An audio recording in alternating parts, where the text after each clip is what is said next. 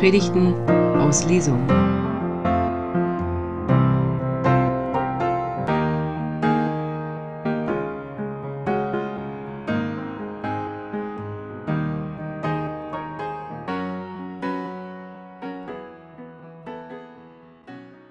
Der Herr ist auferstanden. Amen. Und eigentlich ist damit schon alles gesagt.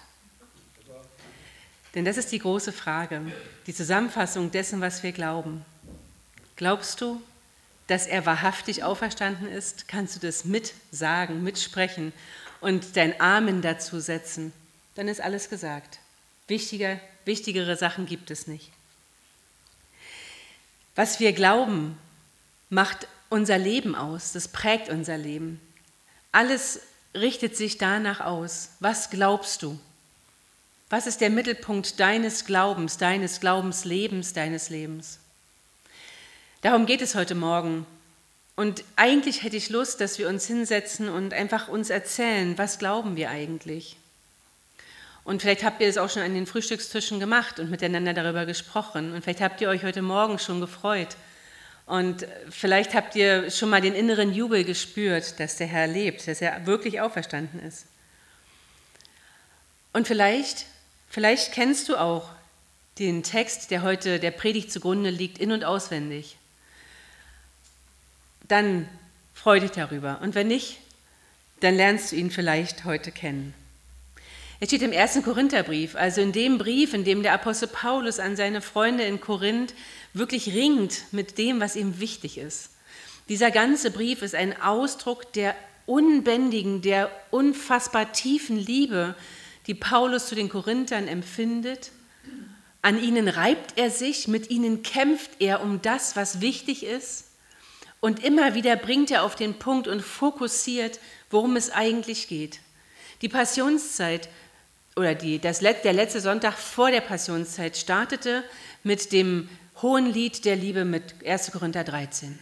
Was ist die Liebe? Worum geht es? Und all das, was in uns hineingelegt ist, wie entfaltet es seine Wirkung? Nur dadurch, dass wir lieben. Und Ostern, Ostern steht unter dem Zeichen unter 1. Korinther 15. Nachdem der, der Apostel Paulus über die Gaben spricht, die der Heilige Geist schenkt, versucht er jetzt nochmal auf den Punkt zu bringen, worum geht es eigentlich? Was ist das Elementare?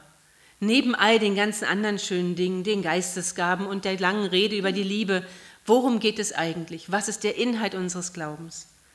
Ich lese euch die ersten elf Verse nach der Übersetzung, ähm, jetzt ist es gerade weg, von, uh, von Roland Werner. Die nutze ich nur sehr selten, aber diese Übersetzung bringt brillant auf den Punkt, worum es heute Morgen geht. Mir ist es ein Anliegen, liebe Schwestern und Brüder, dass ihr das versteht, die gute Nachricht, die wir euch gebracht haben, die ihr ja auch für euer Leben angenommen habt und die ja auch das Fundament ist, auf dem ihr steht. Diese gute Nachricht ist die Botschaft, durch die ihr das Heil erfahren habt. Euch gilt das, was in der guten Nachricht steht, wenn ihr an dem festhaltet, was wir euch als Inhalt dieser guten Botschaft weitergegeben haben. Sonst ist es so, dass euer Glaube sich als inhaltslos erweist. Ich habe euch ja ganz am Anfang als verbindliche Wahrheit übergeben, was ich auch selbst so übernommen habe. Und jetzt kommt die Mitte, das Zentrum unseres Glaubens. Der Messias ist für unsere Sünden gestorben so wie es ja auch in Gottes Buch geschrieben steht. Und auch das, er wurde ins Grab gelegt.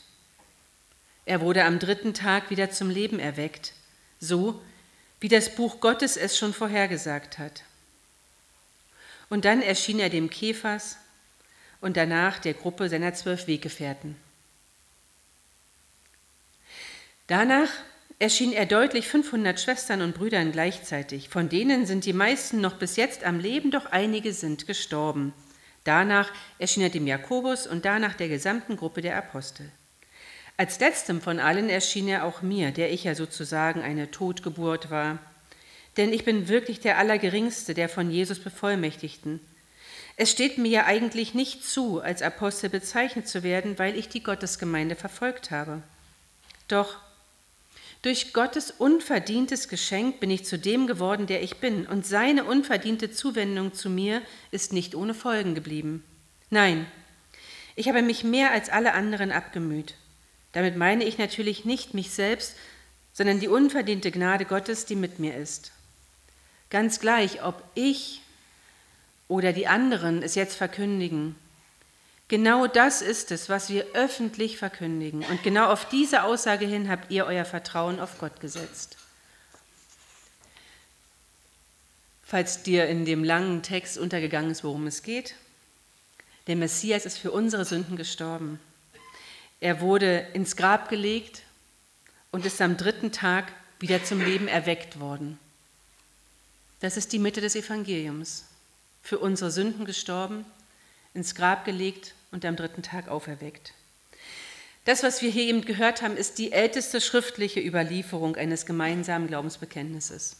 Wir haben es schon mit der zweiten Christengeneration zu tun. Man versucht schon, sich ein bisschen zurechtzufinden, so ein bisschen zu fixieren, worum geht es eigentlich im Glauben, was ist eigentlich wichtig. Und das Erste, was mir in diesem Text auffällt, Paulus erzählt was anderes als die Evangelien. Habt ihr es gemerkt? Paulus erzählt, er ist zuerst im Käfers erschienen. Andere sagen Petrus. Gut, ist egal, ist das Gleiche. Aber die Evangelien erzählen, dass Jesus, der Messias, zuerst einer Frau begegnet ist, Maria. Und das Erste, was Jesus sagt, ist nicht, achtet auf folgende Gebote. Das Erste, was der Messias sagt, ist, Frau. Warum weinst du? Wir haben es mit einem Messias zu tun, der durch und durch fürsorglich ist, den unsere Gefühle interessieren. Es ist ihm wichtig, was du fühlst. Es ist ihm wichtig, dass du dich von ihm berühren lässt und dass du andere berührst. Deswegen musste er sterben und deswegen ist er auferstanden weil es damit um die Grenzen des Lebens geht. Und diese Grenzen hat der Messias gesprengt. Und die erste Person, mit der er spricht, ist eine Frau. Eine Frau, die dann den Auftrag bekommt, gib's weiter, erzähl den Jüngern, erzähl meinen Brüdern, was du gesehen hast. Erzähle ihnen, dass ich lebe. Das kann natürlich der Apostel Paulus nicht schreiben, weil eine Frau damals überhaupt kein Zeugnisrecht hatte. Die Zeuginnen waren immer nur gültig, wenn auch noch ein Zeuge dabei war, ein Mann. Aber ihr Leben, der Messias, und das ist die Hauptbotschaft, lebt. Er lebt, er hat den Tod überwunden. Und der Apostel Paulus, dem geht es so sehr darum, dass wir uns an das erinnern. Alle Gesetze, alle Regeln, alle Ordnungen sind nichts wert, wenn wir nicht davon ausgehen, dass wir es mit dem lebendigen Messias zu tun haben. Wenn du glaubst, dass Jesus eh im Grab geblieben ist oder von seinen Freunden irgendwo weggeschafft wurde, wenn du nicht glaubst, dass er wirklich auferstanden ist, was ist dein Glaube? Welche Aussagekraft hat dein Glaube dann? Es geht um das ewige, um das tatsächliche Leben, um ein Leben, das frei ist von jeglicher Schuld und von jeglicher Last, das frei ist von Dunkelheit, es geht um ein Leben, das sich in dir entfalten möchte und dich zur vollen Entfaltung bringen möchte. Dieses Leben verspricht der Messias. Die Frage ist, was glaubst du? Wenn du in einem Satz sagen solltest, was glaubst du? Was ist der Inhalt deines Glaubens? Wir können gerne, ihr könnt gerne mal, während ich weiterrede, darüber nachdenken. Die Predigt kann man auch nachhören. Also denk gerne mal darüber nach. Wie bringst du deinen Glauben in einem Satz auf den Punkt? Möglichst keine Kommas. Hauptsätze. Was glaubst du? Wir haben, wir brauchen, um miteinander zu leben, brauchen wir Gesetze und Regeln. Wir brauchen Richtlinien. Wir brauchen natürlich eine Orientierungshilfe, weil es eben nicht ausreicht, einfach nur zu sagen, ich glaube an den Messias, der mir ewiges Leben schenkt, der mich in die Freiheit geführt hat. Ich glaube, dass die Liebe stärker ist als der Tod. Es reicht nicht für unser Miteinander aus. Deswegen brauchen wir Regeln. Aber alle diese Regeln, Gesetze und Gebote müssen sich dieser einen Botschaft unterwerfen. Der Herr ist auferstanden und er lebt, er liebt.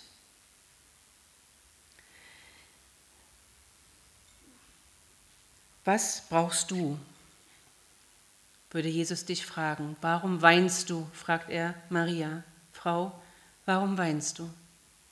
Deine Hoffnung ist nicht tot, sie ist auferstanden.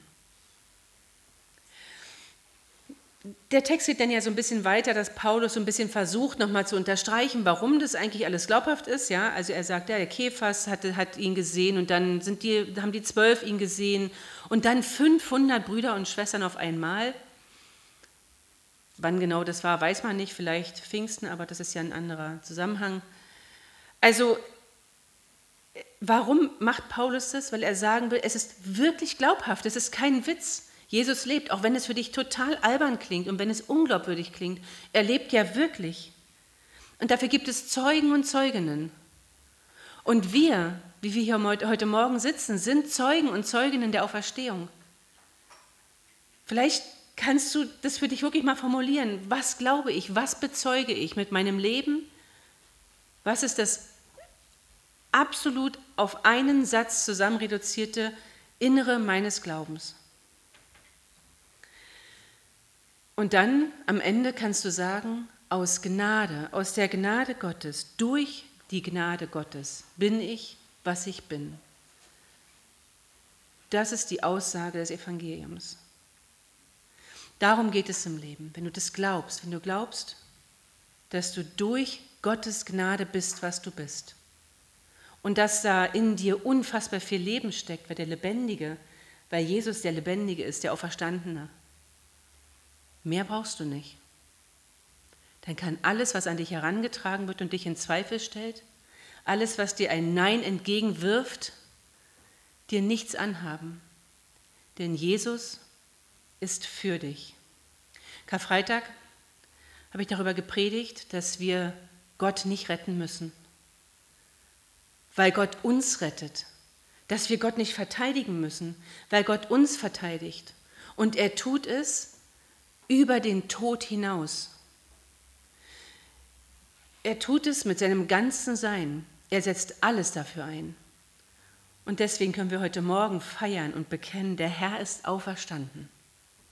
Er ist wahrhaftig auferstanden. Amen.